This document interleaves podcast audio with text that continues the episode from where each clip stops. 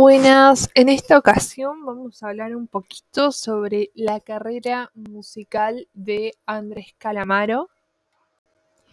El género que usualmente digamos es el eh, en el cual se mueve Andrés Calamaro es el rock y el pop. Eh, sus digamos sus eh, álbumes con más más éxito son Honestidad Brutal, Alta Suciedad, El Salmón y Bohemio.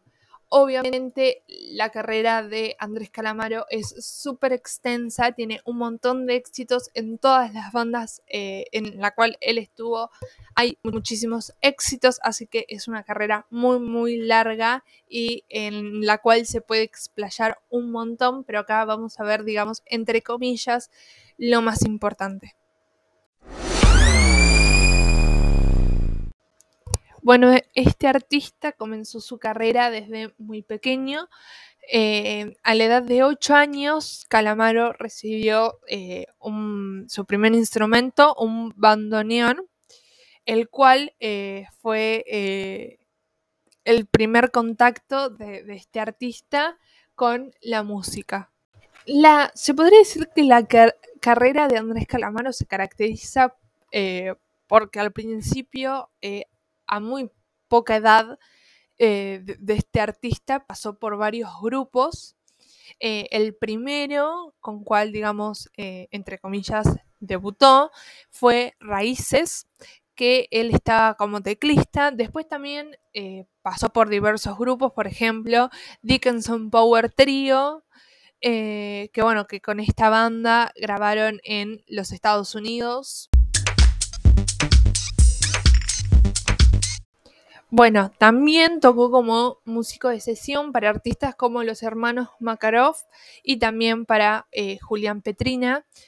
Luego lo invitaron a, unirse a la banda local de, Morgan, que también eh, formaban parte, por ejemplo, Gustavo Cerati, que luego eh, también participa del grupo Estrés, que también, bueno, está Gustavo Cerati, Amato, Bailac, por ejemplo.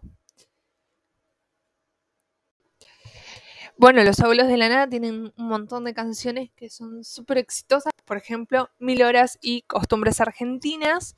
Eh, creo que hay algo que hay que recalcar, que cuando Andrés Calamaro grabó Mil Horas tenía tan solo 15 años. Y bueno, esta canción fue y es eh, un hit. La participación de Andrés Calamaro en la banda fue de 1982 a 1985.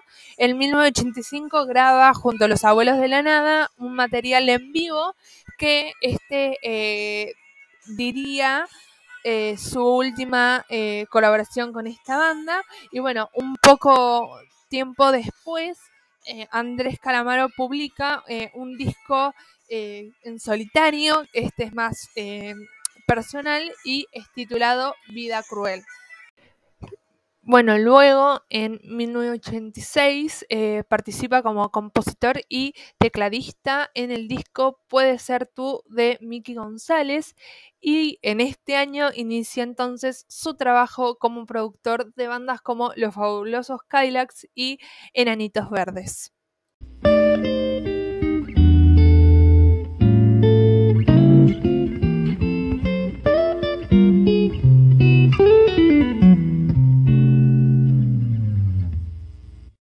Aunque también eh, participa a la vez, digamos, mientras eh, era productor, como bajista y tecladista invitado de Luis Alberto Spinetta en su disco Prive.